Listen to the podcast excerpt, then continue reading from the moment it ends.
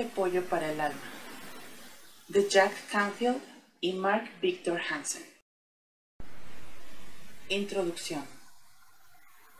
Sabemos todo lo que necesitamos saber para poner fin al innecesario sufrimiento emocional que mucha gente padece en la actualidad. Una elevada dosis de autoestima y autocomprensión son metas accesibles para todo aquel que esté dispuesto a hacer lo necesario para conseguirlas. Es difícil transmitir por escrito el espíritu de algo que nos presenta la vida. Fue necesario reescribir cinco veces las cosas que contamos a diario para que, una vez impresas, sonaran tan bien como en vivo y en directo. Les rogamos que cuando lean los relatos que aquí ofrecemos, olviden todo lo que alguna vez aprendieron en sus clases de lectura rápida. Reduzcan la marcha. Escuchen las palabras no solo mentalmente, sino también cordialmente. Saboreen cada relato, dejen que los conmueva. Pregúntense, ¿qué es lo que este libro despierta en mí? ¿Qué sugerencias aporta a mi vida? ¿Qué sentimiento o qué acción moviliza en mi ser más íntimo? Permítase establecer una relación personal con cada relato. Algunos relatos les hablarán en voz más alta que otros. Algunos tendrán un significado más profundo. Algunos les harán llorar. Otros les harán reír. Algunos los bañarán con un sentimiento cálido y cordial. Y otros quizás los golpeen como un puñetazo en la frente. No hay una respuesta adecuada. La única válida es la nuestra. Déjenla surgir y no la cuestionen. No lean este libro con prisas. Tómense su tiempo disfrútenlo, saborenlo, comprométanse plenamente con él. Representa miles de horas buscando lo mejor de lo mejor de entre nuestros 40 años de experiencia compartida.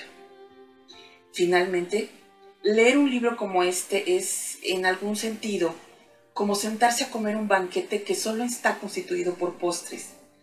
Quizás sea demasiado rico. Es una comida sin verduras, sin ensalada ni pan pura esencia con pocas banalidades. En nuestros seminarios y talleres dedicamos más tiempo a explicar y analizar todo lo que implica cada relato. Debe haber más motivos y más reflexión en la forma de aplicar las lecciones y los principios a, a su vida cotidiana.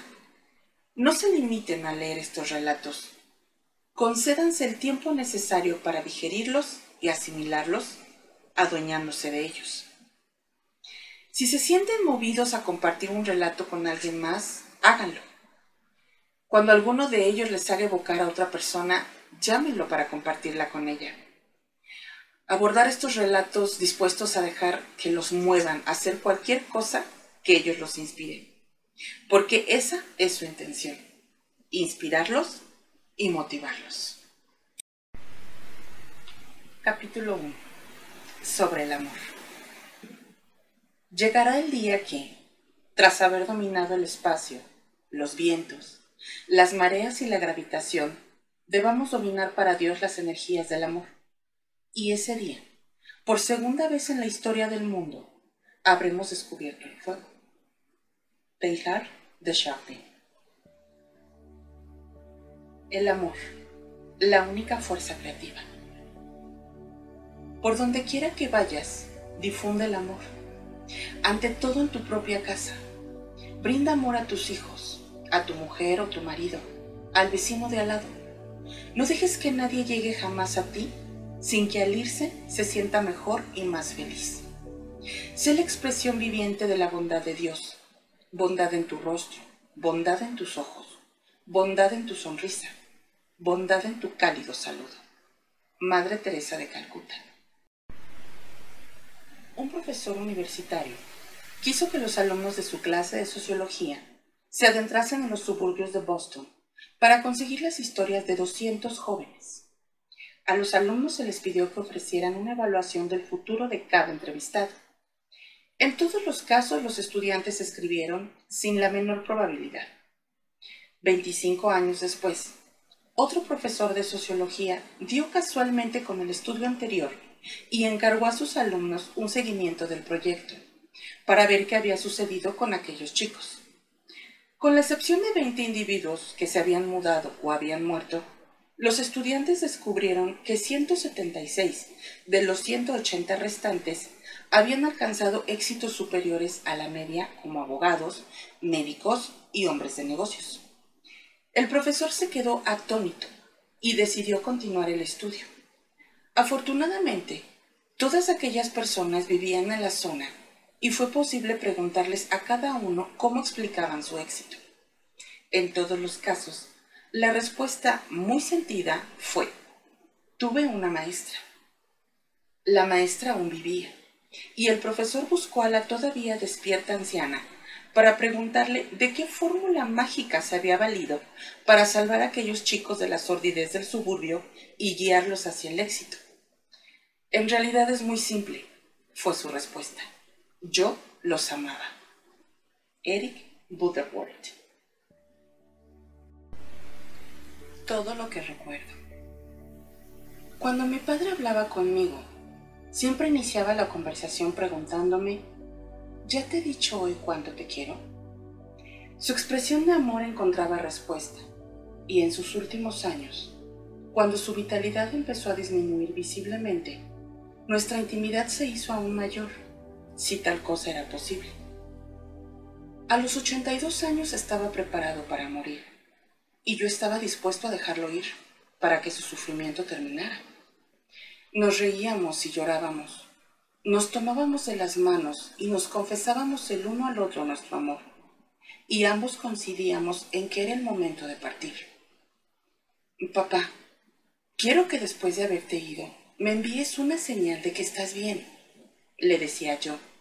Y él se reía ante el absurdo de aquellas palabras. Papá no creía en la reencarnación Tampoco yo estaba seguro de que esa posibilidad existiera, pero había tenido muchas experiencias que me convencieron de que podía esperar alguna señal desde el otro lado. Entre mi padre y yo había una relación tan profunda que en el momento en que murió, yo sentí en mi pecho su ataque cardíaco. Y me dolió profundamente que el hospital, en su estéril sabiduría, no me hubiera permitido sostenerle la mano mientras se iba. Día tras día rezaba pidiendo saber algo de él, pero nada sucedía. Noche tras noche pedía soñar con él antes de quedarme dormido. Y sin embargo, pasaron cuatro largos meses sin que yo sintiera nada más que la pena por haberlo perdido. Cinco años antes, mi madre había muerto del mal de Alzheimer, y aunque yo tenía hijas ya mayores, me sentía como un niño perdido. Un día, Mientras estaba tendido en una camilla de masaje, en una habitación oscura y tranquila, esperando mi turno, me invadió una oleada de nostalgia por mi padre. Empecé a preguntarme si habría sido demasiada exigencia pedirle una señal. Advertí que me encontraba en un estado de extremada lucidez. Tuve una experiencia excepcionalmente clara, en la cual hubiera sido capaz de sumar mentalmente largas columnas de cifras. Quise asegurarme de estar despierto y no dormido, y comprobé que estaba tan lejos como es posible de cualquier cosa que tuviera que ver con el sueño. Cada pensamiento que tenía era como una gota de agua que perturbara un estanque inmóvil, y la paz de cada momento transcurrido me maravillaba. Entonces pensé, he estado intentando controlar los mensajes que vienen desde el otro lado, pero ahora dejaré de hacerlo. De pronto, se me apareció el rostro de mi madre, su rostro, tal como había sido antes de que la enfermedad de Alzheimer la despojara de su mente, de su condición humana y de más de 20 kilos. El magnífico cabello plateado enmarcaba su dulce rostro. Era tan real y estaba tan próxima que tuve la sensación de que si extendía la mano podría tocarla. Tenía el mismo aspecto que 12 años atrás, antes de que se iniciara su decadencia. Hasta podía sentir la fragancia de Joy, su perfume favorito. Parecía que estuviera esperando y no hablaba. Me pregunté cómo podía ser que yo estuviera pensando en mi padre y que ella apareciera ante mí. Me sentí un poco culpable de no haber pedido también su presencia. Mamá, Lamento tanto que hayas tenido que sufrir con aquella terrible enfermedad, le dije. Ella inclinó ligeramente la cabeza, como para reconocer lo que yo había dicho sobre su sufrimiento. Después sonrió, con una hermosa sonrisa, y dijo muy claramente, lo único que yo recuerdo es el amor, y desapareció. Empecé a estremecerme. Parecía que la habitación se hubiera enfriado súbitamente y en los huesos supe que el amor que damos y que recibimos es lo único que importa y lo único que se recuerda. El sufrimiento desaparece, el amor perdura. Sus palabras son lo más importante que jamás he escuchado y aquel momento ha quedado grabado para siempre en mi corazón. Todavía no he visto ni he escuchado a mi padre, pero no me cabe duda de que cualquier día, cuando menos lo espere, se me aparecerá para preguntarme, ¿ya te he dicho hoy cuánto te quiero? Bobby Propstein. La canción del corazón. Había una vez un hombre que se casó con la mujer de sus sueños, con su amor. Ambos crearon una niñita, una pequeña radiante y alegre, a quien el gran hombre amaba mucho. Cuando ella era muy pequeña, él solía levantarla, entonaba una melodía y bailaba con ella por la habitación diciéndole, Te amo, mi niña. La niñita fue creciendo y el hombre la abrazaba y le decía, Te amo, mi niña. Ella se enfurruñaba y decía, Ya no soy una niña. Entonces el hombre se reía diciendo, Para mí, tú siempre serás mi niña. La niña, que ya no era una niña, se fue de casa para descubrir el ancho mundo. A medida que se conocía mejor a sí misma, conocía mejor al hombre. Entendía que él era verdaderamente grande y fuerte, porque ahora reconocía sus virtudes. Una de ellas era la capacidad para expresar su amor a su familia.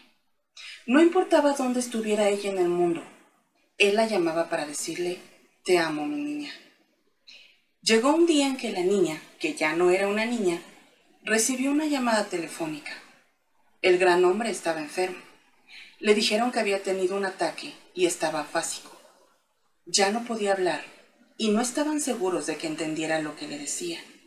Ya no podía sonreír, ni reír, ni andar, abrazar, bailar ni expresarle su amor a la niña, que ya no era una niña. Entonces regresó al lado del gran hombre. Cuando entró en la habitación y lo vio, le pareció pequeño y nada fuerte.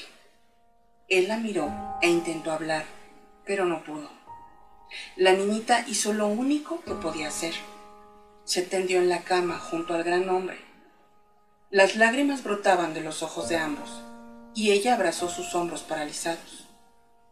Con la cabeza apoyada en el pecho del enfermo, ella pensó en muchas cosas. Se acordó de los momentos maravillosos que habían pasado juntos y de cómo siempre se había sentido protegida y amada por el gran hombre. Sentía dolor por la pérdida que habría de soportar, por las palabras de amor que la habían reconfortado. Y entonces escuchó en el pecho de él el latido del corazón, el corazón donde habían vivido siempre la música y las palabras.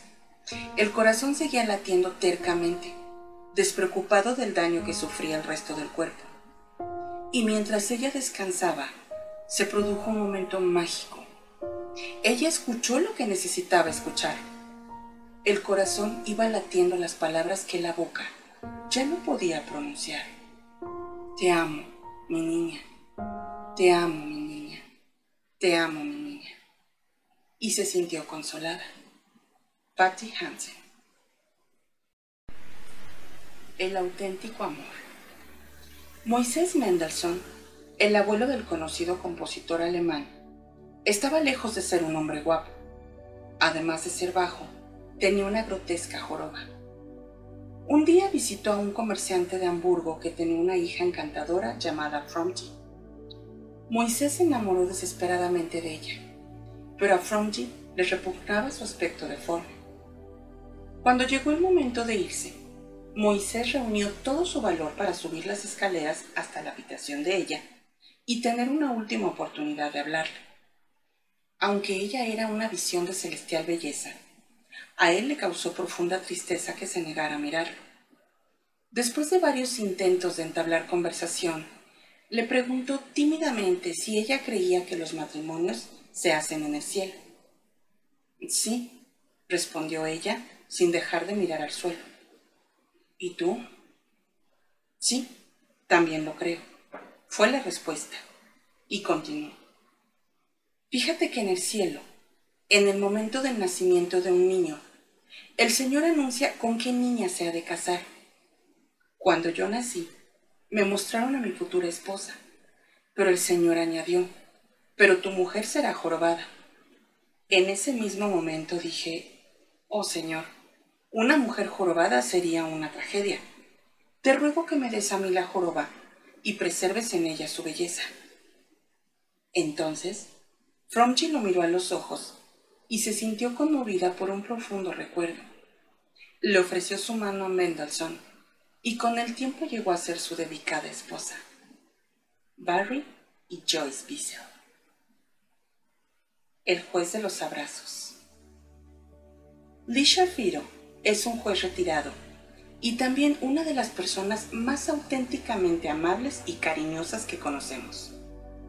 En un momento de su carrera, Lee se dio cuenta de que el amor es el poder más grande que hay. Como resultado de ese descubrimiento, se convirtió en la religión del abrazo. Empezó a dar abrazos a todo el mundo. Sus colegas comenzaron a llamarlo el juez de los abrazos. En el parachoques de su automóvil se lee, no me fastidies, abrázame. Hace más o menos seis años, Lee inventó lo que él llama su equipo de abrazar. Por fuera dice, un corazón por un abrazo. Y contiene 30 corazoncitos rojos bordados con un adhesivo al dorso. Lee saca su equipo de abrazar, se acerca a la gente y le ofrece un corazoncito rojo a cambio de un abrazo.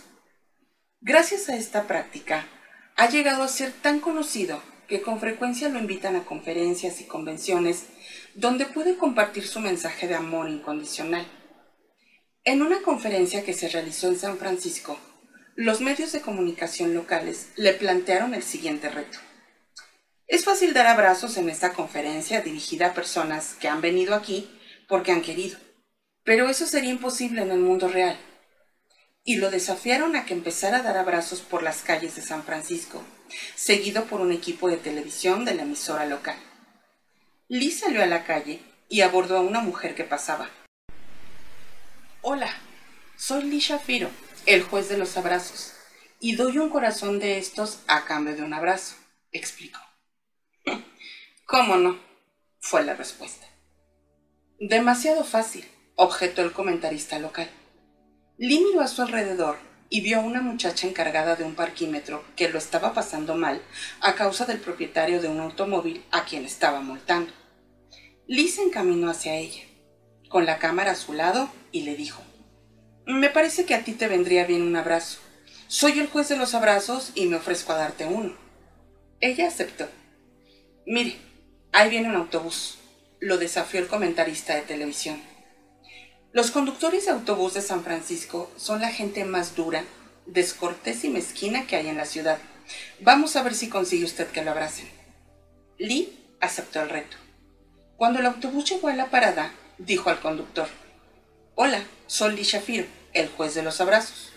El suyo debe de ser uno de los trabajos más agotadores del mundo. Hoy estoy ofreciendo abrazos a la gente para aliviarles un poco la carga. ¿Le apetece uno? El hombre de un metro ochenta y cuatro y más de 90 kilos de peso se levantó del asiento, bajó y le dijo, ¿por qué no? Lee lo abrazó, le dio un corazón y lo saludó con la mano mientras el autobús volvía a arrancar. Los del equipo de televisión estaban mudos. Finalmente, el presentador dijo, Tengo que admitir que estoy muy impresionado. Un día, Nancy Johnson, una amiga de Lee, llamó a su puerta. Nancy es payaso de profesión e iba vestida con su disfraz de trabajo, maquillada y con nariz postiza. Lee, coge un montón de tus equipos de abrazar y vamos al hogar de incapacitados. Tan pronto como llegaron, comenzaron a repartir globos, sombreros de carnaval, corazones y abrazos entre los pacientes. Lee se sentía incómodo. Nunca había abrazado a nadie que tuviera una enfermedad terminal, que padeciera graves disfunciones físicas o mentales. Decididamente, aquello era excesivo para dos personas. Pero pasado un rato, las cosas se volvieron más fáciles, ya que se fue formando un cortejo de médicos, enfermeras y ayudantes que lo seguían de un pabellón a otro. Pasadas varias horas, llegaron al último pabellón, donde se alojaban los 34 casos más graves que Lee había visto en su vida.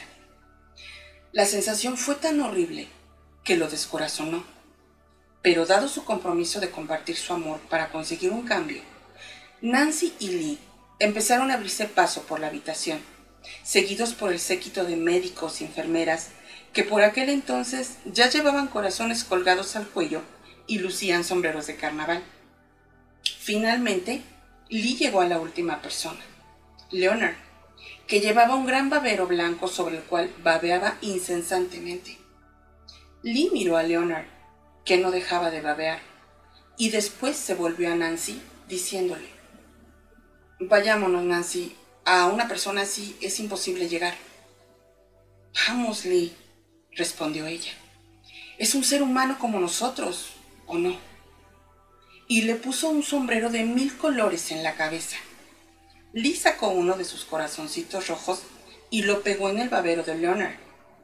Después, tras hacer una inspiración profunda, se inclinó para abrazarlo. Súbitamente, Leonard empezó a emitir un chillido. Otros pacientes empezaron a golpear cacharros. Lee se volvió hacia el personal de la sala en busca de alguna explicación y se encontró con que todos los presentes, médicos, enfermeras y auxiliares, estaban llorando. ¿Qué es lo que pasa? preguntó a la jefa de enfermeras. Lee jamás olvidará su respuesta. En 23 años, es la primera vez que hemos visto sonreír a Leonard. Así de sencillo es cambiar en algo la vida de la gente. Jack Canfield y Mark Hansen. ¿No puede suceder aquí? En nuestros talleres y seminarios siempre invitamos a los participantes a que se abracen. La mayoría reacciona diciendo que en el lugar donde trabajan no se pueden andar abrazando a la gente, pero ¿están seguros? He aquí una carta que recibimos de un graduado en nuestros seminarios. Apreciado Jack, hoy empecé el día bastante desanimado. Mi amiga Rosalind se detuvo a preguntarme si hoy no era mi día de dar abrazos y le respondí con un gruñido.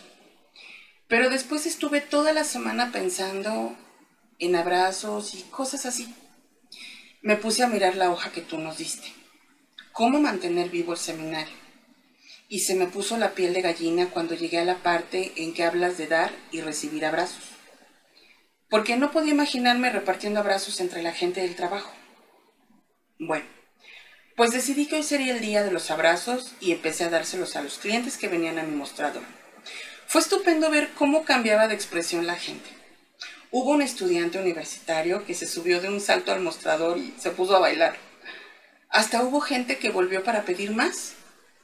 Dos chicos del servicio de reparaciones de la fotocopiadora, que pasaban por allí sin siquiera hablarse, se quedaron tan sorprendidos que se despertaron y de pronto empezaron a bromear y a reírse.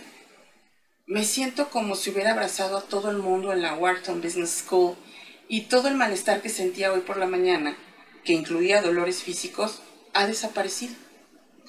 Discúlpame por escribirte una carta tan larga, pero estoy realmente entusiasmado. Lo mejor fue un momento en que había 10 personas frente a mi mostrador, abrazándose entre ellas. Yo no podía creer lo que estaba sucediendo. Afectuosamente, Pamela Rogers. Al regresar a casa, abracé a un policía en la calle 37 y me dijo, ¡Wow! A los policías nunca nos abrazan. ¿Estás segura de que lo que querías no era atacarme con algo? Otro graduado del seminario nos envió el siguiente texto. Abrazar es saludable, favorece el sistema inmunitario, te mantiene sano, cura la depresión, reduce el estrés, induce el sueño, vigoriza, rejuvenece, no tiene efectos colaterales indeseables. En una palabra, es una droga milagrosa. Abrazar es lo más natural, es orgánico, naturalmente dulce. No lleva pesticidas, ni conservantes, ni ingredientes artificiales y es sano al 100%. Abrazar es prácticamente perfecto. No tiene partes mecánicas, ni pilas que se gasten, ni exige chequeos periódicos. Es de bajo consumo energético, alto rendimiento, a prueba de inflación, no engorda, no exige pagos mensuales ni seguros, a prueba de robos, no está grabado con impuestos, no contamina y, por supuesto, es completamente reciclable. Sí que importa quién eres. Una maestra neoyorquina decidió homenajear a cada uno de sus alumnos del último curso de bachillerato diciéndoles lo importantes que eran. Se valió de un procedimiento ideado por Elise Bridge de Del Mar, California, y fue llamando a la pizarra uno a uno a todos los estudiantes. Primero fue diciendo a cada uno por qué él o ella era importante tanto para la maestra como para la clase. Después les fue dando una cinta azul que llevaba impreso en letras doradas el siguiente texto. Sí que importa quién soy. Después decidió investigar qué tipo de influencia tendría el hecho del reconocimiento sobre una comunidad. Dio a cada uno de sus alumnos tres cintas más y les encargó que difundieran en su medio esta ceremonia de reconocimiento. Luego debían hacer un seguimiento de los resultados, ver quién reconocía los méritos de quién y al cabo de una semana presentar un informe a la clase. Uno de los chicos de la clase fue a visitar a un joven ejecutivo para reconocer la ayuda que éste le había prestado en la planificación de su carrera. Le dio una cinta azul y se la prendió en la camisa. Después le entregó dos cintas más, diciéndole, en clase estamos realizando un proyecto de investigación sobre el reconocimiento y nos gustaría que usted también encontrara a alguien merecedor de este honor. Le diera una cinta azul y otra para que esa persona, a su vez, pueda reconocer a una tercera persona y así mantener en marcha esta ceremonia. Le ruego que después me informe de lo que suceda. El mismo día, el joven ejecutivo fue a ver a su jefe, que en honor a la verdad, siempre se había caracterizado por ser bastante gruñón y le dijo que lo admiraba profundamente por su creatividad. El jefe pareció sorprendidísimo, más aún cuando su colaborador le preguntó si aceptaría que le entregara la cinta azul y le permitiría que se la prendiera. Mm, bueno, sí, claro, balbuceó el atónito jefe.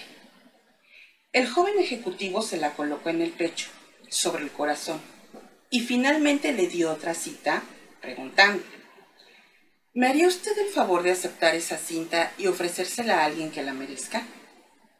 El chico que me las dio está haciendo un proyecto escolar y queremos que esta ceremonia de reconocimiento continúe para ver de qué manera afecta a la gente. Esa noche, cuando el jefe regresó a casa, llamó a su hijo de 14 años y tras indicarle que se sentara, le dijo, Hoy me pasó algo de lo más increíble. Estaba en mi despacho cuando uno de los ejecutivos vino a decirme que me admiraba y me dio una cinta azul por mi creatividad. Imagínate, piensa que soy un genio creativo. Después me puso en la solapa esta cinta azul que dice, sí que importa quién soy. Y me dio otra pidiéndome que se la diera a alguien que a mi juicio la merezca. Esta noche, mientras volví a casa, me puse a buscar a alguien cuyos méritos quisiera reconocer y me acordé de ti. Eres tú quien se merece este reconocimiento. Mi vida es realmente un acoso y cuando vuelvo a casa no te presto mucha atención. A veces te grito por no traer notas suficientemente buenas de la escuela, pero no sé bien por qué. Esta noche quería sentarme aquí contigo y, bueno, decirte simplemente que me importas además de tu madre, tú eres la persona más importante que hay en mi vida. Eres un chico estupendo y te quiero muchísimo. El sorprendido muchacho empezó a sollozar y no podía dejar de llorar. Le temblaba todo el cuerpo. Levantó los ojos hacia su padre y le dijo entre lágrimas, Papá, estaba pensando en suicidarme esta noche, creyendo que tú no me querías, pero ahora ya no es necesario. Elise Bridges. De uno en uno. En una puesta de sol, un amigo nuestro iba caminando por una desierta playa mexicana. Mientras andaba empezó a ver que, en la distancia, otro hombre se acercaba. A medida que avanzaba, advirtió que era un nativo y que iba inclinándose para recoger algo que luego arrojaba al agua. Una y otra vez arrojaba con fuerza esas cosas al océano. Al aproximarse más, nuestro amigo observó que el hombre estaba recogiendo estrellas de mar que la marea había dejado en la playa y que, una por una, volvía a arrojar al agua. Intrigado, el paciente se aproximó al hombre para saludarlo. Mm, buenas tardes, amigo. Venía preguntándome qué es lo que hace. Estoy devolviendo estrellas de mar al océano. Ahora la marea está baja y he dejado sobre la playa todas estas estrellas de mar. Si yo no las devuelvo al mar, se morirán por falta de oxígeno. Mm, ya entiendo, replicó mi amigo. Pero sobre esta playa debe de haber miles de estrellas de mar. Son demasiadas simplemente. Y lo más probable es que esto esté sucediendo en centenares de playas a lo largo de esta costa.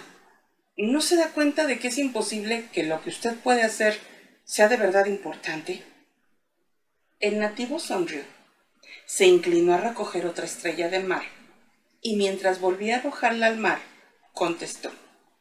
Para esta sí que es importante. Jack Canfield y Mark Hansen. El regalo. Bennett Surf relata este conmovedor episodio sobre un autobús que iba dando tumbos por un camino rural en el sur de los Estados Unidos.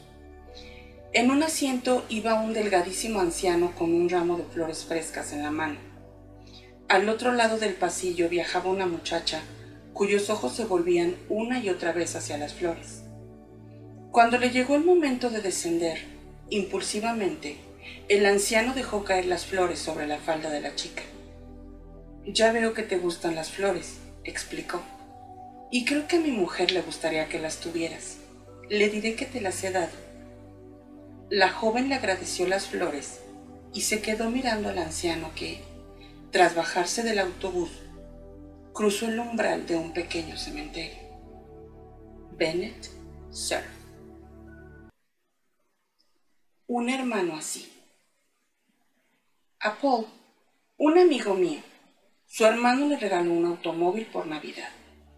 En Nochebuena, cuando Paul salía de su despacho, encontró un pilluelo de la calle dando vueltas alrededor del brillante coche nuevo, admirándolo. ¿Es este su coche, señor?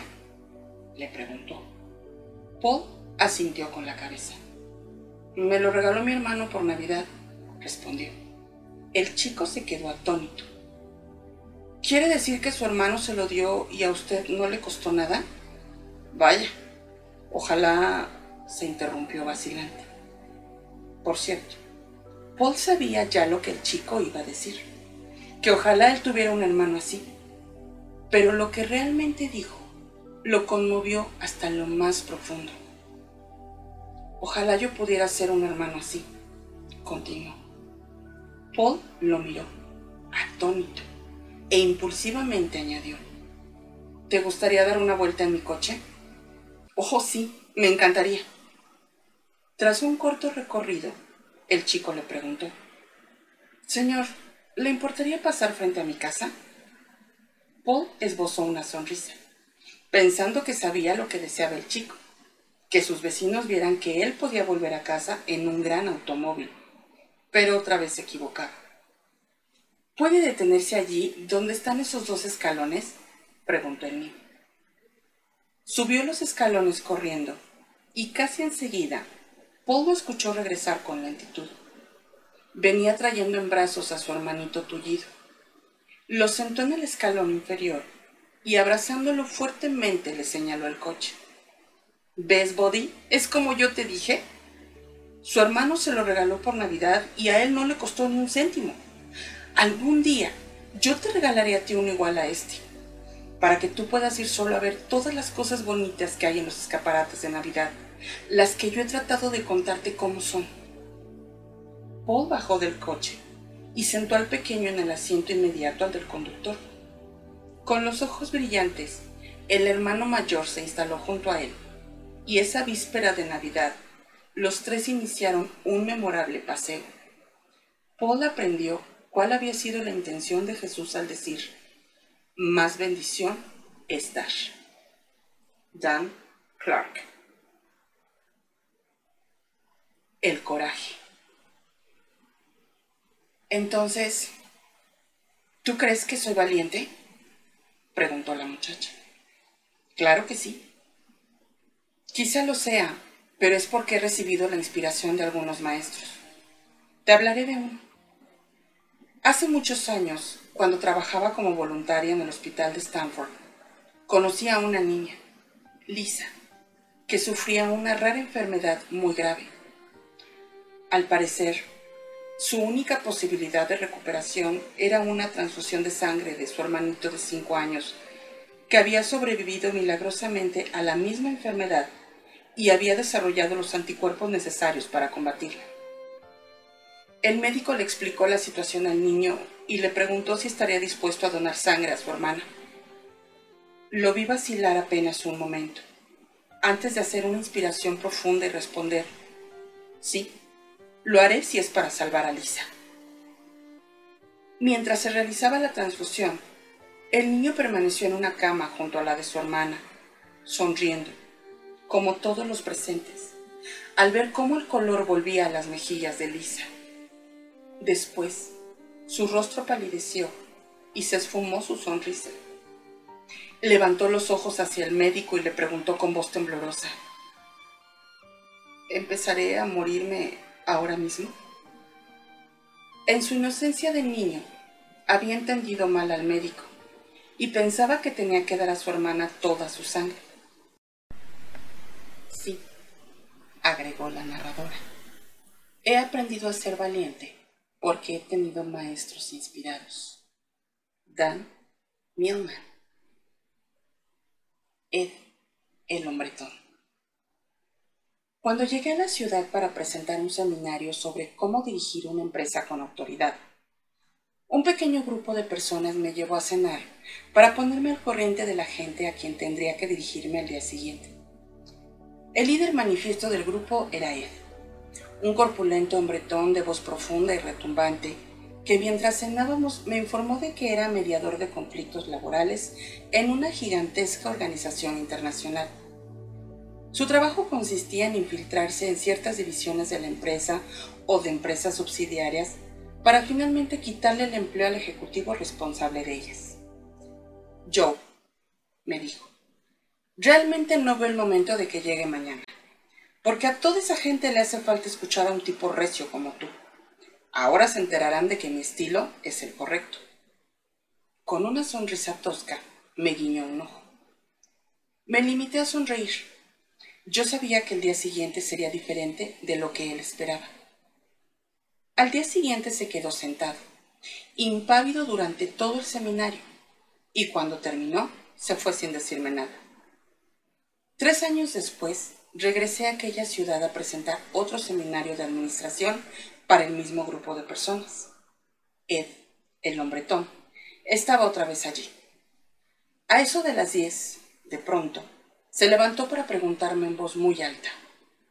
Joe, ¿puedo decir algo a esta gente? Claro, le respondí con una sonrisa forzada. Cuando alguien es tan grande como tú, Ed, puede decir lo que quiera. El hombretón siguió diciendo. Todos ustedes, muchachos, me conocen. Y algunos saben lo que me pasa. Pero ahora quiero compartirlo con todos. Joe, Creo que cuando haya terminado me lo agradecerás. Cuando te oí sugerir que todos, para llegar a ser realmente duros, Teníamos que aprender a decirle a la gente más próxima que la amamos. Pensé que eso era un montón de tonterías sentimentales. No entendía qué demonios tenía que ver eso con el hecho de ser duros. Tú habías dicho que la dureza era como el cuero y la rigidez como el granito, que una mente dura es abierta, elástica, disciplinada y tenaz. Pero yo no entendía qué tenía que ver el amor con todo eso. Esa noche sentado en el salón frente a mi mujer. Tus palabras me seguían zumbando en la cabeza. ¿Qué clase de coraje necesitaría para decirle a mi mujer que la amaba? ¿Acaso eso no podía hacerlo cualquiera? Tú también habías dicho que eso había que hacerlo a la luz del día, no en el dormitorio.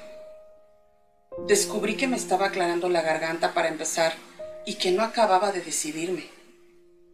Mi mujer me miró, me preguntó qué había dicho y yo le contesté que nada.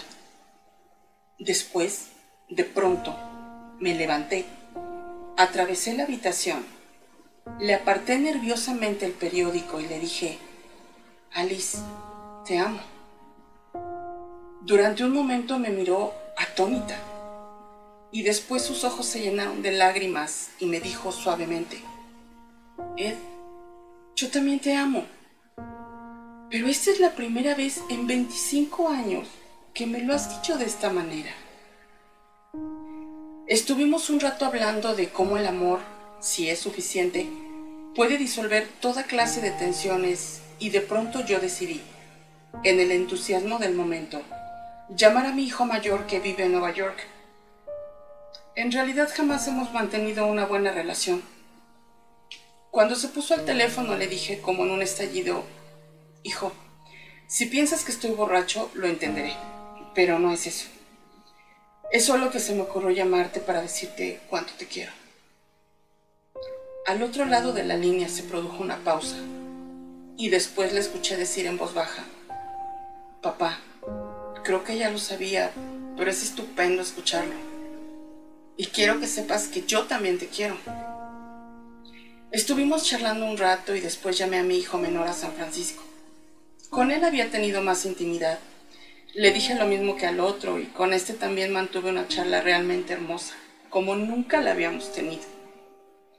Esa noche, mientras estaba acostado, pensando, me di cuenta de que todas las cosas que usted había dicho ese día, es decir, los elementos básicos de una auténtica administración, adquirían un significado nuevo y que yo podía tener una pista sobre la forma de aplicarlos si realmente entendía y practicaba un firme concepto de amor. Empecé a leer libros sobre el tema y por cierto, Joe, hay mucha gente importante que tiene cosas que decir y me di cuenta de lo enormemente práctico que resultaría en mi vida un concepto del amor entendido así, tanto en casa como en el trabajo. Tal como algunos de los aquí presentes ya saben, cambié realmente mi manera de trabajar con la gente. Empecé a escuchar más y de verdad. Aprendí lo que era tratar de conocer las virtudes de la gente en vez de concentrarme en sus debilidades. Empecé a descubrir el auténtico placer de ayudarles a aumentar la confianza en sí mismos. Quizá lo más importante de todo fue que realmente empecé a entender que una manera excelente de mostrar amor y respeto por los demás es esperar de ellos que usen sus propias fuerzas para alcanzar los objetivos que juntos hemos definido. Yo, esta es mi manera de darte las gracias. Y dicho sea de paso, hablemos de algo práctico. Ahora soy vicepresidente ejecutivo de la compañía y me adjudican un liderazgo fundamental. Pues bien, muchachos, ahora escuchen a este tipo. Joe Bate. El amor y el taxista. El otro día, en Nueva York, tomé un taxi con un amigo. Cuando nos bajamos, mi amigo le dijo al taxista, le agradezco el viaje, es usted un conductor estupendo. Durante un segundo, el hombre se quedó atónito. Después reaccionó. Oiga, ¿me está tomando el pelo o qué? Nada de eso, amigo mío. No tengo intención de molestarlo. Admiro la tranquilidad con que se mueve en medio de semejante tránsito. Ah, farfulló el conductor y siguió su recorrido. ¿A qué venía eso? Le pregunté. Estoy tratando de restaurar el amor en Nueva York, me respondió mi amigo. Creo que es lo único capaz de recuperar la ciudad. ¿Cómo es posible que un solo hombre salve Nueva York? No es cuestión de un solo hombre. Creo que a ese taxista le he cambiado el día. Suponte que haga 20 viajes. Pues será amable con esos 20 pasajeros porque alguien fue amable con él. Ellos, a su vez, serán más cordiales con sus empleados, servidores o colaboradores e incluso con sus respectivas familias. En última instancia, la buena disposición podría extenderse a un millar de personas por lo menos. No está mal, ¿no te parece? Pero tú confías en que ese taxista transmita tu buena disposición a los demás. No estoy confiando en nada, respondió mi amigo. Me doy cuenta de que el sistema no es totalmente seguro. Hoy puedo encontrarme con 10 personas muy diferentes. Si de entre esos 10 puedo hacer felices a 3, finalmente podré influir en forma indirecta sobre las actitudes de 3.000 más. Teóricamente suena bien, admití, pero no estoy seguro de que en la práctica funcione. Si no funciona no se pierde nada. No perdí ni un minuto en decirle a ese hombre que estaba haciendo muy bien su trabajo, ni le di una propina mayor ni una más pequeña. Y si mis palabras cayeran en oídos sordos, ¿qué importa? Mañana habrá algún otro taxista a quien pueda tratar de hacer feliz. Oye, tú estás un poco chiflado, le dije. Tus palabras demuestran lo cínico que te has vuelto. Este asunto lo tengo estudiado. Lo que al parecer les falta a nuestros empleados de correos, aparte de dinero, por cierto, es que nadie les dice lo bien que están haciendo su trabajo. Pero si no están haciendo bien su trabajo. Si no están haciendo bien su trabajo es porque sienten que a nadie le importa cómo lo hacen. ¿Por qué no decirles una palabra que les anime? En ese momento, pasábamos junto a un edificio en construcción, donde cinco obreros estaban almorzando. Mi amigo se detuvo. ¿Qué trabajo estupendo han hecho? señaló. Debe de ser algo muy difícil y peligroso. Los hombres lo miraron con desconfianza. ¿Cuándo estará terminado? En junio, gruñó uno de ellos. Ah, pues realmente es impresionante. Deben de estar muy orgullosos. Seguimos caminando y yo le dije, no he visto a nadie como tú desde que leí el Quijote. Cuando esos hombres asimilen mis palabras, se sentirán más felices y de alguna manera su felicidad será un beneficio para la ciudad. Pero esa no es una tarea para que la hagas tú solo, protesté yo. Al fin y al cabo, no eres más que un hombre. Lo más importante es no descorazonarse Intentar que la gente de la ciudad vuelva a ser feliz no es tarea fácil. Pero si puedo enrolar a más gente en mi campaña, acabas de guiñarle el ojo a una mujer feísima, le señalé. Ya lo sé, me respondió. Piensa que si es maestra de escuela, hoy sus alumnos tendrán un día fantástico. Art Bushwell. Un simple gesto todo el mundo puede ser grande, porque cualquiera puede servir. Para eso no necesitas tener un título universitario. No necesitas hacer que sujeto y verbo concuerden. Lo único que necesitas es un corazón pleno de gracia, un alma nacida del amor. Martin Luther King. Mark volvía caminando de la escuela cuando advirtió que el muchacho que caminaba delante de él había tropezado y se le habían caído todos los libros que llevaba, además de dos jerseys, un bate de béisbol, un guante y un pequeño magnetófono. Mark se arrodilló para ayudarle a recoger los objetos desparramados y como iban por el mismo camino, le ayudó a llevar parte de la carga. Mientras caminaban, supo que el chico se llamaba Bill, que le encantaban los videojuegos el béisbol y la historia, que tenía muchos problemas con las demás asignaturas y que acababa de romper con su novia. Primero llegaron a casa de Bill, donde invitaron a Mark a que entrara a tomar un refresco y a ver la televisión un rato. La tarde pasó agradablemente. Entre algunas risas y algo de charla intrascendente, luego Mark se fue a su casa. Los dos chicos siguieron viéndose en la escuela. Almorzaron juntos un par de veces y finalmente ambos terminaron la primaria. Casualmente fueron a la misma escuela secundaria, donde siguieron teniendo breves contactos durante años.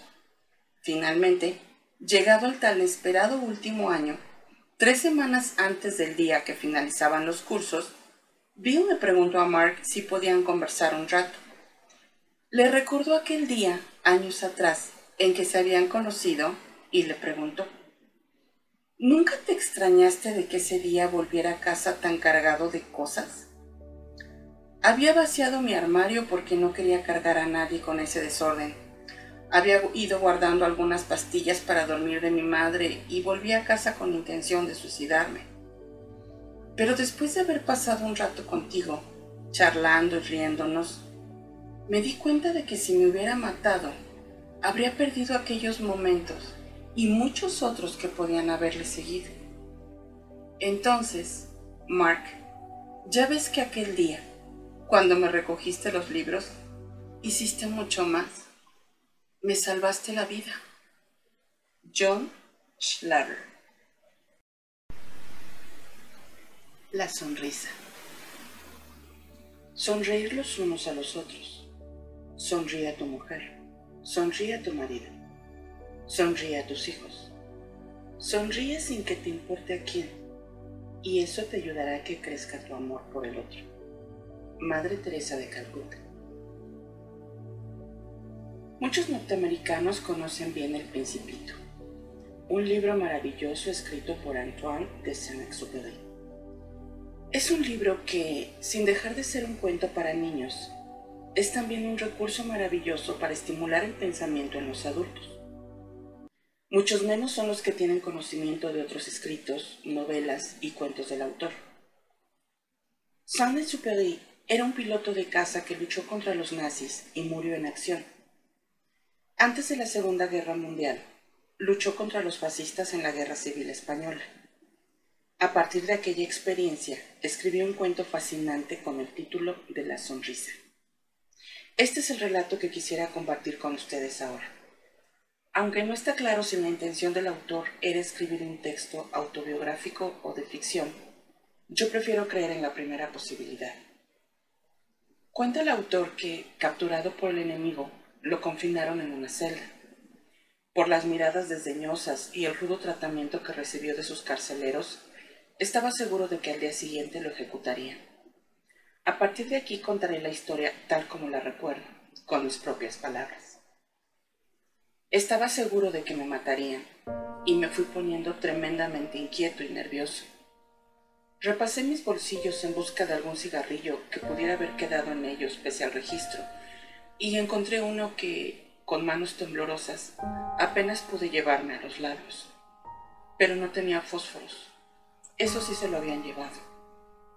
Por entre los barrotes miré a mi carcelero, que evitaba mantener contacto conmigo. Después de todo, nadie intenta mirar a los ojos a una cosa, a un cadáver. Decidí preguntarle, ¿tiene fuego, por favor? Me miró. Se encogió de hombros y se acercó a encenderme el cigarrillo. Mientras se acercaba para encender el fósforo, sin intención alguna, nuestros ojos se cruzaron. En ese momento, sin saber por qué, le sonreí. Quizá fuera por nerviosismo, tal vez porque cuando dos personas están muy cerca una de otra, es muy difícil no sonreír. En todo caso, le sonreí. En ese instante fue como si se encendiera una chispa en nuestros corazones, en nuestras almas. Éramos humanos. Sé que aunque él no lo quería, mi sonrisa pasó a través de los barrotes y provocó otra sonrisa en sus labios. Me encendió el cigarrillo y se quedó cerca mirándome directamente a los ojos, sin dejar de sonreír. También yo seguí sonriéndole. Ahora ya lo veía como a una persona, no como a un simple carcelero. Pareció como si el hecho de que me mirara hubiera cobrado también una nueva dimensión. ¿Tienes hijos? me preguntó. Sí, mira. Saqué la cañera y busqué las fotos de mi familia. Él también sacó las fotos de sus hijos y empezó a hablar de los planes y las esperanzas que ellos le inspiraban. A mí se me llenaron los ojos de lágrimas. Le dije que temía no volver a ver nunca a mi familia. no poder llegar a verlos crecer. A él también se lo merecieron los ojos. De pronto, sin decir nada más, abrió la puerta y sin añadir palabra me guió hacia la salida. Ya fuera de la cárcel, silenciosamente y por callejas apartadas, me condujo fuera de la ciudad. Allí, ya casi en el límite, me dejó en libertad y sin una palabra más regresó. Aquella sonrisa me había salvado la vida. Sí, la sonrisa. El contacto espontáneo, natural, no afectado entre las personas. Este es un episodio que cuento en mi trabajo porque me gustaría que la gente pensara en que, debajo de todas las capas defensivas que construimos para protegernos, para proteger nuestra dignidad, nuestros títulos, nuestros grados, nuestros estatus y nuestra necesidad de que nos vean de tal o cual manera, por debajo de todo eso sigue estando auténtico y esencial lo que somos. No me asusta llamarlo alma. Realmente creo que si esa parte de ti y esa parte de mí pudieran reconocerse la una a la otra, no seríamos enemigos. No podríamos sentir odio, ni envidia, ni miedo. Con tristeza llego a la conclusión de que todos esos estratos que tan cuidadosamente vamos construyendo a lo largo de toda la vida nos distancian de los demás y nos aíslan de cualquier auténtico contacto con ellos. El relato de Saint-Exupéry nos habla de ese momento mágico en que dos almas se reconocen. No he tenido más que unos pocos momentos como aquel. Enamorarse es un ejemplo y también observar a un bebé. ¿Por qué sonreímos cuando vemos un bebé? Quizás sea porque vemos a alguien que aún no tiene todas esas barreras defensivas, alguien que, bien lo sabemos, cuando nos sonríe lo hace de forma totalmente auténtica y sin engaños. Y el alma del bebé que seguimos llevando dentro sonríe con melancólico agradecimiento. Hannock McCarthy Amy Graham tras haber volado toda la noche desde Washington, D.C., estaba cansado cuando llegué a mi iglesia, la Mile High Church en Denver, donde después de oficiar tres servicios, tendría que dirigir un taller sobre la conciencia de la prosperidad. Al entrar en la iglesia, el doctor Fred Vogt me preguntó si tenía noticias de la existencia de la fundación Pide un deseo. Le respondí que sí. Bueno, continuó a Amy Graham le han diagnosticado una leucemia terminal. Apenas le dan tres días de vida. Su último deseo es estar presente en sus servicios. Quedé realmente impactado. Sentí una combinación de júbilo, respeto y duda. No lo podía creer. Pensaba que los chicos y chicas a punto de morir querrían que los llevaran a Disneylandia o conocer a Sylvester Stallone o Arnold Schwarzenegger ¿Cómo iban a querer pasarse sus últimos días escuchando a Mark Victor Hansen? ¿Por qué una niña a quien no le quedaban más que unos pocos días de vida iba a querer que le endilgaran un discurso sobre motivaciones?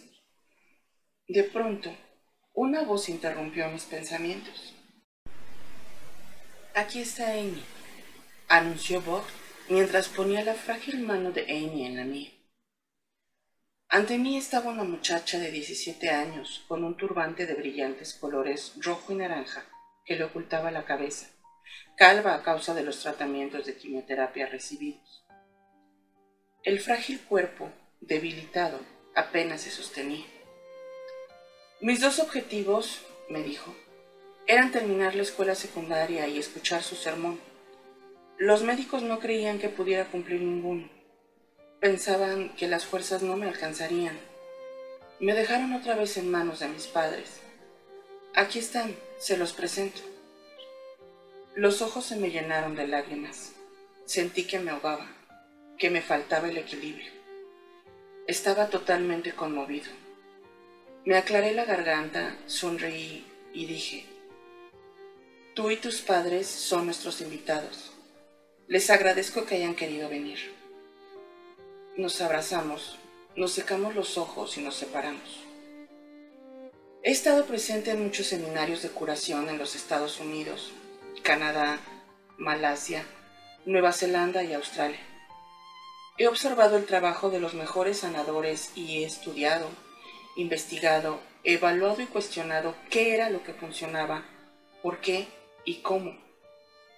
Aquel domingo por la tarde dirigí un seminario en el que participaron Amy y sus padres. El público abarrotaba la sala. Más de un millar de personas ávidas de aprender, de crecer, de ser cada vez más humanas. Humildemente les pregunté si querían aprender un procedimiento de curación que podría servirles para toda la vida. Desde el escenario, parecía que todas las manos se hubieran levantado. El sentimiento era unánime. Querían aprender. Enseñé al público a frotarse enérgicamente las manos, a separarlas a una distancia de 5 o 6 centímetros y sentir la energía curativa. Después los dividí en parejas para que todos pudieran sentir la energía curativa que emanaba de cada uno de ellos y fluía hacia el otro. Si necesitan una curación, les dije, acéptenla aquí y ahora. El público se dispuso en forma alineada. El sentimiento era estático. Les expliqué que todos tenemos energía curativa y potencial de curación. Al 5% de las personas les brota de las manos con una intensidad de curación tan intensa que podrían hacer de ella una profesión. Esta mañana, les conté, me presentaron a Amy Graham, una joven de 17 años cuyo último deseo era concurrir a este seminario. Quiero traerla aquí y pedirles a todos que dejen fluir hacia ella la energía de su fuerza vital. Quizá podamos ayudarla. Ella no me lo ha pedido, pero yo se los estoy pidiendo espontáneamente porque siento que es lo correcto. Sí, sí, sí, clamó el público. El padre de Amy la ayudó a subir al escenario. La niña tenía un aspecto de suma fragilidad por la quimioterapia, el reposo en cama y una falta absoluta de ejercicio físico. Los médicos no le habían permitido caminar durante las dos semanas previas al seminario. Pedí al grupo que se calentara las manos para enviarle su energía, después de lo cual, todos de pie, le tributaron una cálida y conmovedora ovación. Dos semanas más tarde, Amy me telefonó para decirme que su médico le había dado el alta, tras una curación total. Dos años después volvió a llamar, esta vez para contarme que se había casado. He aprendido a no subestimar jamás el poder de curación que todos tenemos. Siempre está ahí, esperando a que lo usemos para el mayor bien común. Lo único que tenemos que hacer es recordarlo. Mark Hansen. Un cuento para el día de San Valentín. Larry y Joanne eran un matrimonio corriente. Vivían en una casa cualquiera, en una calle como todas. Como cualquier otro matrimonio común, luchaban para llegar a fin de mes y para dar a sus hijos todo lo necesario. También eran como todos en otro sentido, se peleaban. Gran parte de sus charlas se referían a lo que no iba bien en su matrimonio y a cuál de los dos era el culpable. Hasta que un día sucedió algo extraordinario. Fíjate, Joan, tengo una cómoda mágica increíble. Cada vez que abro algún cajón, está lleno de calcetines o de ropa interior, dijo Larry. Quiero agradecerte que los hayas estado llenando durante todos estos años. Joan se lo quedó mirando por encima de las gafas. ¿Qué es lo que quieres, Larry? Nada, solo que sepas que te doy las gracias por estos cajones mágicos. Como aquella no era la primera vez que Larry le salía con algo raro, Joan olvidó el incidente hasta pasados algunos días. Joan, Gracias por haber anotado tan correctamente los números en el libro de gastos este mes. Las 16 anotaciones son correctas. Es todo un récord. Sin poder dar crédito a sus oídos, Joan levantó los ojos del calcetín que estaba surciendo. Larry, si siempre te estás quejando de que anoto mal los números, ¿por qué ahora no lo haces? Porque sí. Solo quería que supieras que me doy cuenta del esfuerzo que estás haciendo. Joan sacudió la cabeza y siguió con sus remiendos. Para sus adentros, masculló. ¿Qué le estará pasando? Sin embargo, al día siguiente, cuando Joan hizo un cheque en la tienda, se fijó para asegurarse de que había anotado bien el número del cheque. ¿Por qué de pronto les estoy dando importancia a estos estúpidos números? se preguntó. Trató de no hacer caso del incidente, pero el extraño comportamiento de Larry se intensificó. Joan, la cena ha sido estupenda, le dijo una noche. Te agradezco el esfuerzo. Vaya, si calculo que en los últimos 15 años habrás preparado más de 14.000 comidas para mí y para los niños. Otra vez fue. Joan, la casa parece un espejo. Debes de haber trabajado muchísimo para que tenga tan buen aspecto. Y hasta. Joan, te agradezco que seas como eres. Realmente me da mucho placer tu compañía. Joan estaba empezando a preocuparse se preguntaba qué se había hecho de los sarcasmos y de las críticas.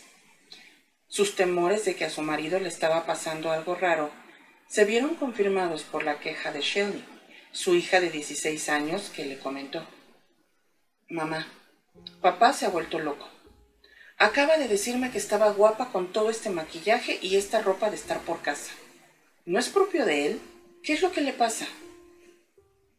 Fuera lo que fuera lo que le pasara, Larry no cambiaba.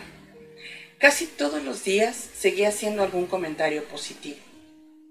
Pasadas varias semanas, Joan se fue acostumbrando al extraño comportamiento de su marido e incluso alguna vez se lo recompensó a regañadientes con un escueto gracias. Se sentía orgullosa de ir manteniéndose a la altura de las circunstancias, hasta que un día sucedió algo tan raro que la desorientó por completo. Como quiero que te tomes un descanso, anunció Larry, voy a fregar yo los platos. Así que hazme el favor de dejar esa sartén y sal de la cocina. Después de una larguísima pausa, Joan contestó. Gracias, Larry. Te lo agradezco muchísimo. Ahora, el paso de Joan era un poco más ligero. Su confianza en sí misma iba en aumento e incluso alguna vez canturreaba por lo bajo. Además, parecía que ya no tenía tantos ataques de melancolía. Me gusta bastante la nueva forma de comportarse de Larry, pensaba para sus adentros. Aquí se acabaría el cuento, de no ser porque un día sucedió otro acontecimiento de lo más extraordinario. Esta vez, quien habló fue Joan. Larry, dijo, quiero agradecerte que durante todos estos años hayas ido a trabajar para que a nosotros no nos falte nada. Y creo que nunca te he expresado todo mi agradecimiento. Larry jamás ha revelado las razones de su espectacular cambio de comportamiento. Por más que Joan se ha esforzado en obtener de él una respuesta, de modo que éste seguirá siendo, probablemente, uno de los misterios de la vida. Pero es un misterio con el que me encanta convivir, porque ya ves, yo soy Joan. Joan Larsen. Carpe diem. Alguien que destaca como un ejemplo resplandeciente de valor al expresarse es John Keating, el profesor dotado de un mágico poder de transformación que interpreta Robin Williams en el Club de los Poetas Muertos. En esta magistral película, Keating toma un grupo de estudiantes inhibidos tensos y espiritualmente impotentes de un rígido internado, y les inspira el deseo y la capacidad de hacer de sus vidas algo extraordinario. Tal como Keating les muestra, estos jóvenes han perdido de vista sus propios sueños y ambiciones. Están viviendo de forma automática los programas y las expectativas que les han trazado sus padres. Su proyecto es llegar a ser médicos, abogados y banqueros, porque eso es lo que sus padres les han dicho que deben hacer. Pero esos resecos personajes apenas han dedicado un momento a pensar qué es lo que su corazón le pide a cada uno de ellos que exprese. Una de las primeras escenas de la película muestra cómo Keating lleva a los chicos al vestíbulo de la escuela, donde en una vitrina llena de trofeos se exhibe la colección de fotos de las clases que se han ido graduando en años anteriores. Miren estas fotos, muchachos, les dice. Los jóvenes a quienes contemplan tenían en los ojos el mismo fuego que ustedes. Planeaban tomar el mundo por asalto y hacer de sus vidas algo magnífico. Eso fue hace 70 años. Ahora están todos haciendo crecer las margaritas. ¿Cuántos de ellos llegaron realmente a vivir sus sueños? ¿Hicieron lo que se habían propuesto lograr?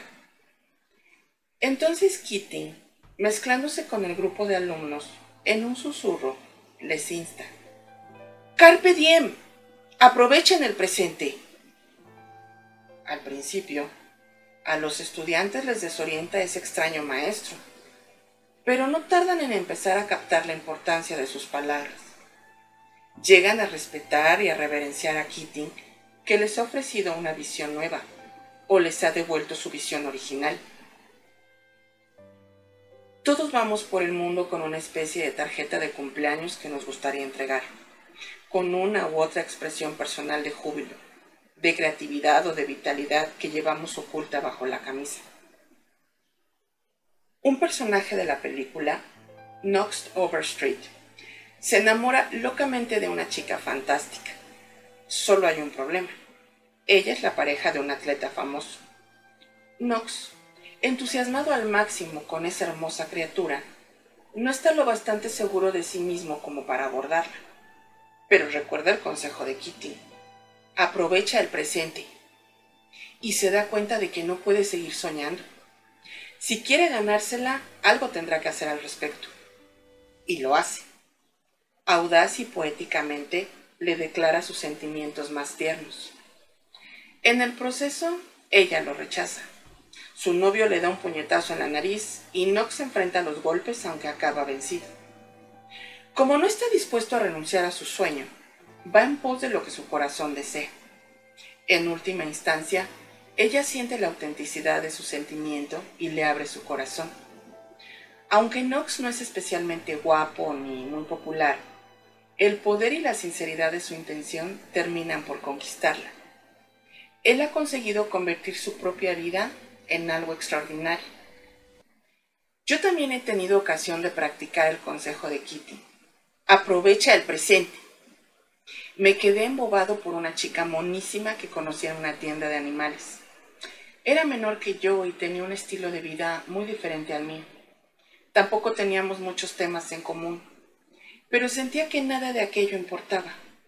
Yo disfrutaba estando con ella y me parecía que ella también sentía lo mismo. Supe que se acercaba su cumpleaños y decidí invitarla a salir. Estaba a punto de llamarla y me quedé mirando el teléfono durante casi media hora. Después marqué el número y colgué antes de que empezara a sonar. Entre la emoción de la expectativa y el miedo al rechazo, me sentía como un adolescente. Una voz desde el infierno insistía en decirme que yo no le gustaría y que por mi parte era tener mucha cara invitarla a salir. Pero me sentía tan entusiasmado ante la posibilidad de estar con ella que no me dejé vencer por el miedo y finalmente me animé a llamarla. Me agradeció la invitación, pero me dijo que ya tenía una cita. Me quedé hecho polvo. La misma voz que me había dicho que no la llamara me aconsejó también que abandonara antes de sentirme en vans avergonzado. Pero yo estaba empeñado en ver qué alcance tenía aquella atracción. Dentro de mí había más cosas que querían cobrar vida. Tenía que expresar los sentimientos que me inspiraba aquella mujer.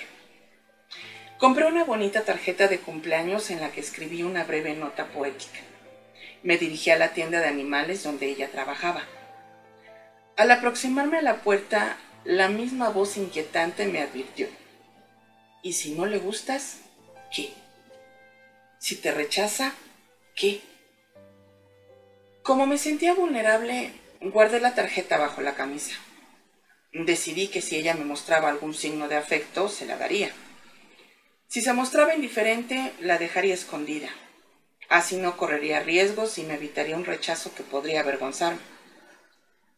Conversamos un rato sin que yo recibiera de ella ningún signo, ni en un sentido ni en otro. Y como me sentía incómodo, inicié la retirada. Pero cuando me aproximaba a la puerta, escuché otra voz que me hablaba en un susurro y que se parecía bastante a la de Mr. Kitty. Recuerda a Knox Overstreet, Carpe Diem. Me vi enfrentado ante la necesidad de expresar mis sentimientos por un lado y la resistencia a afrontar la inseguridad que me producía sinceramente por otro. ¿Cómo puedo andar por ahí diciendo a los demás que den vida a sus aspiraciones cuando yo no estoy viviendo las mías? Además, ¿qué era lo peor que podía suceder? Cualquier mujer estaría encantada de recibir una felicitación en su cumpleaños y además poética. Decidí aprovechar el día. Mientras tomaba la decisión, sentí que una oleada de audacia corría por mis venas. Mi intención era poderosa. Me sentí mucho más satisfecho y en paz conmigo mismo de lo que me había sentido en mucho tiempo. Tenía que aprender a abrir el corazón y a brindar amor sin pedir nada a cambio. Saqué la tarjeta de donde la tenía escondida. Me di la vuelta. Fui hasta el mostrador y se la di. Mientras se la entregaba me sentí increíblemente vivo y emocionado y además tenía miedo.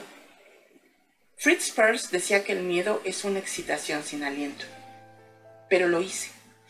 Y sabes una cosa, a ella no le impresionó especialmente. Me dio las gracias e hizo a un lado la tarjeta, sin siquiera abrirla. Se me cayó el alma a los pies. Me sentía decepcionado y rechazado. No obtener respuesta alguna era peor que un rechazo inequívoco. Tras un adiós de cortesía, salí de la tienda y entonces sucedió algo sorprendente. Empecé a sentirme eufórico. Desde mi interior brotó una oleada de satisfacción que me inundó por completo. Había expresado mis sentimientos y me sentía muy bien. Había cruzado la frontera del miedo hasta salir a la pista de baile. Sí, había estado un poco torpe, pero lo había hecho. Hazlo temblando si es necesario, decía Emmett Fox pero hazlo. Había puesto en juego mi corazón sin pedir garantía por los resultados. No ofrecí a mi vez recibir algo, le hice ver mis sentimientos sin esperar una respuesta determinada. La dinámica que se requiere para que una relación funcione es la siguiente. Sigue poniendo tu amor ahí fuera. Al interiorizarse, mi euforia se transformó en cálida beatitud. Me sentí más satisfecho y en paz conmigo mismo de lo que me había sentido en mucho tiempo. Me di cuenta del sentido de todo lo ocurrido. Yo necesitaba aprender a abrir mi corazón y a dar amor sin esperar ni pedir nada a cambio. El sentido de aquella experiencia no era crear una relación con aquella mujer, sino profundizar mi relación conmigo mismo. Y lo había hecho. Keating se habría sentido orgulloso, pero lo más importante era que yo me sentía orgulloso. Desde entonces no he visto mucho a aquella chica, pero esa experiencia ha cambiado mi vida. Mediante aquella simple interacción, vi claramente cuál es la dinámica necesaria para que cualquier relación, y quizá el mundo entero, funcione. No dejes nunca de mostrar tu amor. Creemos que cuando no recibimos amor, eso nos duele. Pero lo que nos duele no es eso. El dolor nos acomete cuando no ofrecemos amor. Hemos nacido para amar. Se podría decir que somos máquinas de amor creadas por Dios. Cuando mejor funcionamos es cuando estamos dando amor. El mundo nos ha llevado a creer que nuestro bienestar depende de que los demás nos amen. Pero este es el tipo de pensamiento puesto patas arriba que tantos problemas nos ha causado. La verdad es que nuestro bienestar depende de que ofrezcamos amor, no de lo que nos devuelvan a nosotros, sino de lo que nosotros ofrecemos. Alan Cohen. Te conozco. Tú eres igual que yo. Stan Dale es uno de nuestros amigos más íntimos.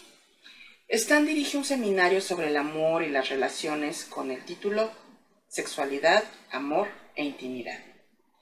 Hace varios años, en su interés por llegar a saber cómo era realmente la gente en la Unión Soviética, se fue allí a pasar dos semanas en compañía de otras 29 personas.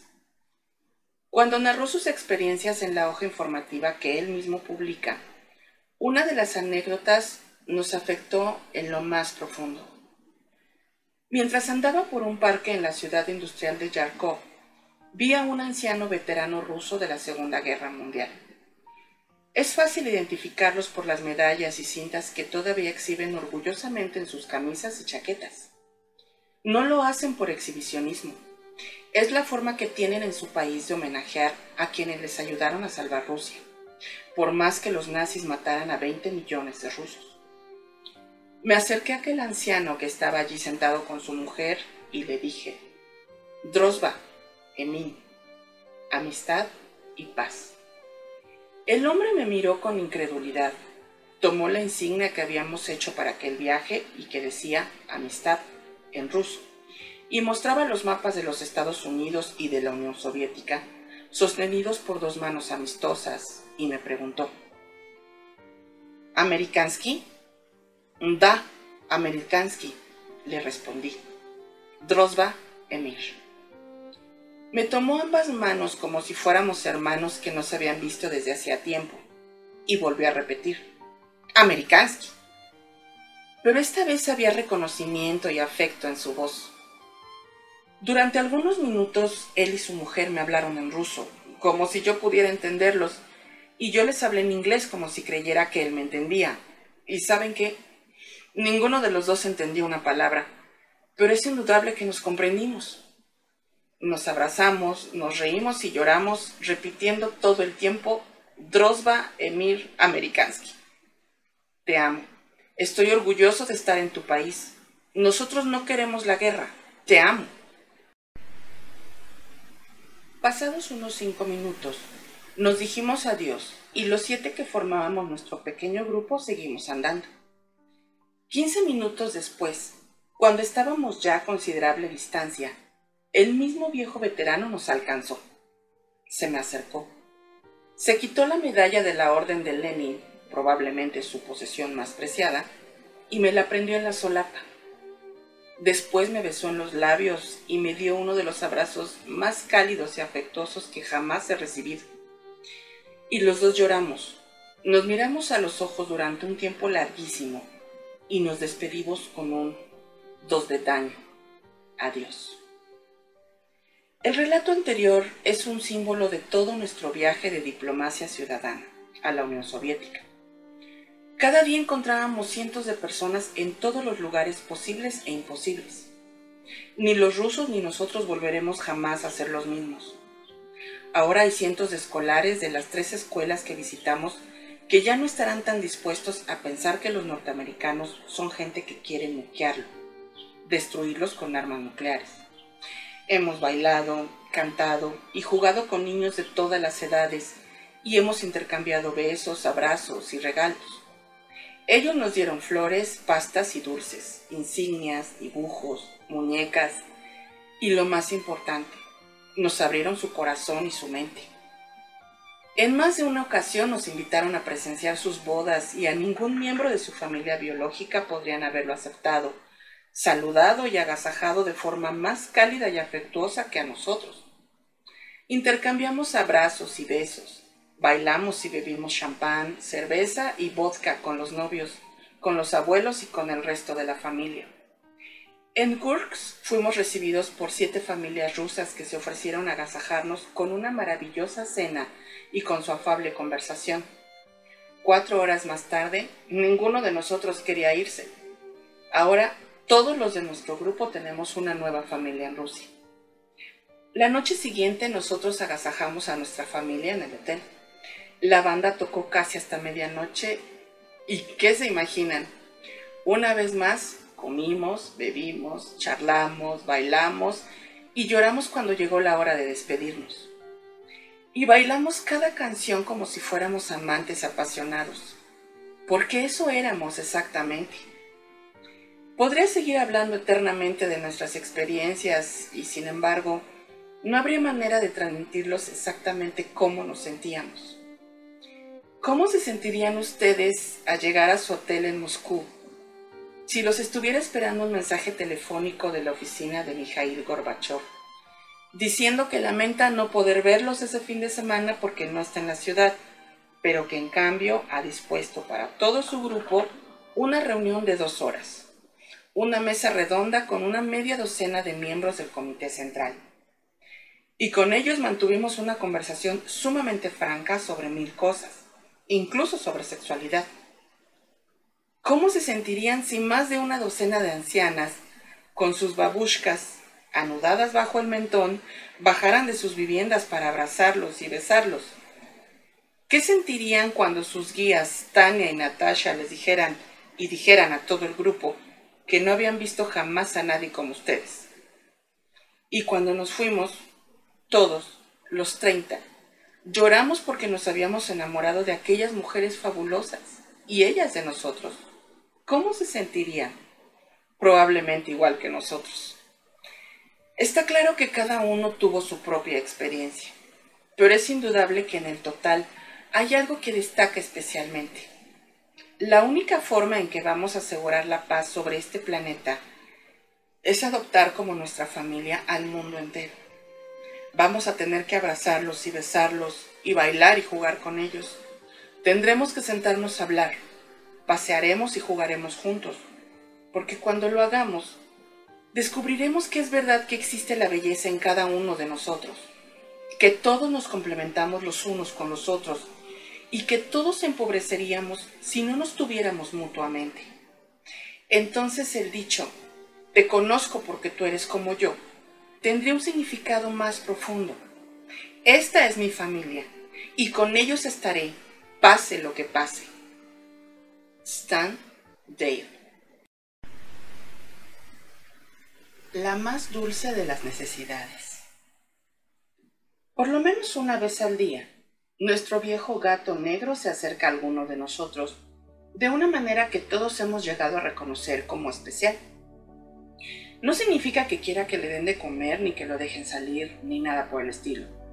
Lo que necesita es algo muy diferente. Si tiene un regazo a mano, se sube a él de un salto. Si no, lo más probable es que se quede ahí, con aire nostálgico, hasta que vea que hay uno preparado. Una vez acomodado en él, empieza a ronronear antes incluso de que uno le acaricie el lomo, le rasque bajo el mentón y le diga una y otra vez que es un gato estupendo. Después, con su motor acelerado al máximo, se acomoda hasta encontrar la posición que le gusta y se instala. De vez en cuando su ronroneo se descontrola y se convierte en ronquido.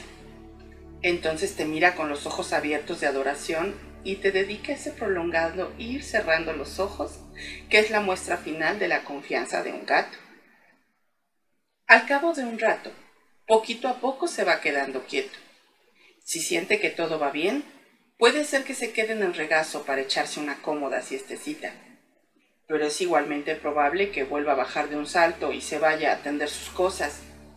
Sea como sea, la razón la tiene él. Blackie quiere que lo ronroneen, dice simplemente nuestra hija. En casa no es el único que tiene esa necesidad. Yo la comparto y mi mujer también. Sabemos que no es una necesidad exclusiva de ningún grupo de edad, pero aún así, como yo no solo soy padre, sino además profesor, la asocio especialmente con los chicos, con su necesidad rápida e impulsiva de un abrazo, de un regazo acogedor, de una mano amiga, de una manta cálida, no porque nada les falte, no porque sea necesario, sino simplemente porque ellos son así. Hay un montón de cosas que me gustaría hacer por todos los niños y si solo pudiera hacer una, sería esta. Asegurar a cada niño que, esté donde esté, tendrá por lo menos un buen ronroneo cada día. Porque los niños, como los gatos, necesitan su tiempo de ronroneo. Fred Wilhelms. Bobsy. La joven madre miraba fijamente a su hijo, que estaba muriéndose de leucemia. Por más que tuviera el corazón lleno de tristeza, también tenía un intenso sentimiento de determinación. Como cualquier padre o madre, quería que su hijo creciera y pudiera cumplir todos sus sueños. Pero eso ya no sería posible. La leucemia lo impediría. Sin embargo, ella seguía queriendo que se cumplieran los sueños de su hijo. Tomó la mano del pequeño y le preguntó, Bobsy, ¿has pensado alguna vez qué querrías ser cuando crecieras? ¿Has soñado con lo que te gustaría hacer en la vida? Mami, yo siempre quería ser bombero cuando creciera. Ella sonrió y le dijo, vamos a ver si podemos conseguir que tu deseo se realice. Ese mismo día, más tarde, se fue al cuartel local de los bomberos de su pueblo, Phoenix, en Arizona. Allí habló con Bob, un bombero que tenía el corazón tan grande como todo el pueblo. Le explicó cuál era el último deseo de su hijo y le preguntó si sería posible que el pequeño diera una vuelta a la manzana en uno de los camiones de bomberos. Vamos, dijo Bob, podemos hacer algo mucho mejor. Si usted tiene listo al niño el miércoles próximo a las 7 de la mañana, lo nombraremos bombero honorario durante todo el día. Puede venir al cuartel de bomberos, comer con nosotros y acompañarnos cada vez que salgamos.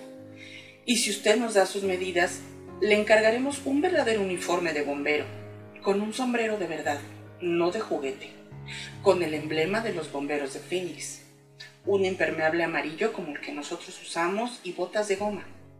Como todo eso se fabrica aquí en Phoenix, lo tendremos muy pronto. Tres días después, el bombero Bob fue a buscar a Bobsy. Le puso su uniforme de bombero y lo acompañó al camión, que los esperaba con todo su equipo.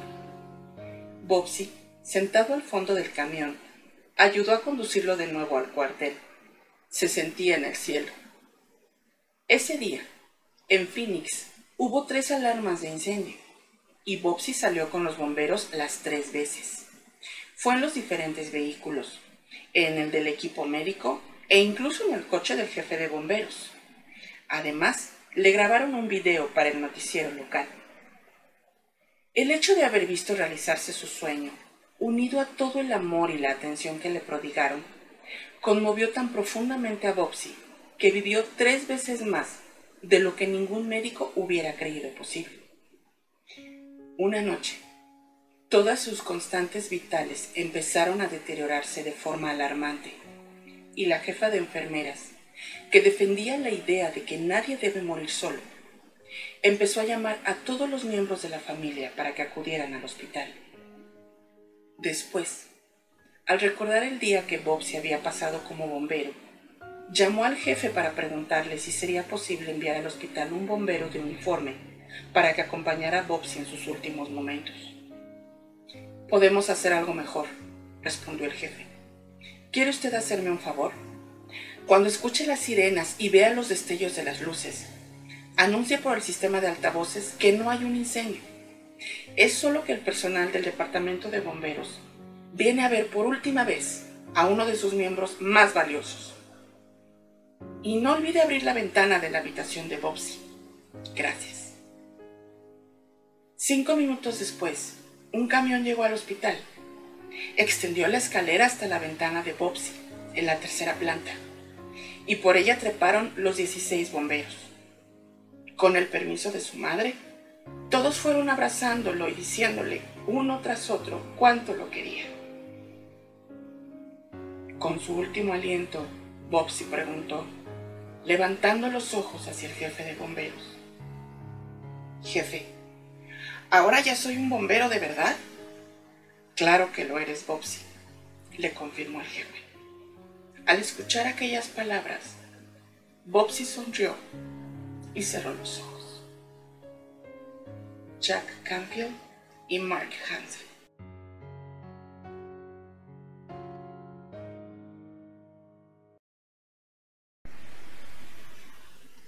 Se venden cachorros. El propietario de una tienda estaba colgando sobre la puerta un cartel que anunciaba venta de cachorros. Ese tipo de anuncios tiene la virtud de llamar la atención de los niños y no tardó en aparecer un niñito bajo el cartel. ¿A cuánto vende usted los cachorros? preguntó. Entre 30 y 50 dólares, respondió el dueño de la tienda. El pequeño rebuscó en sus bolsillos y sacó algunas monedas. Mm, solo tengo dos dólares y treinta y siete centavos, anunció. ¿Puedo verlos, por favor? El dueño sonrió. Emitió un silbido y de la perrera salió Lady, que se acercó corriendo por el pasillo de la tienda, seguida por cinco minúsculas bolitas de pelos. Uno de los cachorros seguía a los demás con dificultades. Inmediatamente, el niño se fijó en el perrito lisiado que cojeaba y preguntó, ¿Qué le pasa a ese perrito? El dueño de la tienda le explicó que el veterinario, al examinarlo, había descubierto que al cachorrito le faltaba la fosa de articulación de la cadera. Pues ese es el cachorrito que quiero comprar, exclamó el niño entusiasmado. No creo que quieras comprarlo, objetó el dueño de la tienda, pero si realmente lo quieres, te lo regalo. El chiquillo se ofendió mucho. Miró a los ojos al dueño de la tienda, apuntándole con un dedo, y declaró No quiero que me lo regale.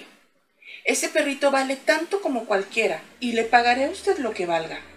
Es más, Ahora le daré todo lo que tengo y le iré pagando 50 centavos cada mes hasta completar su precio.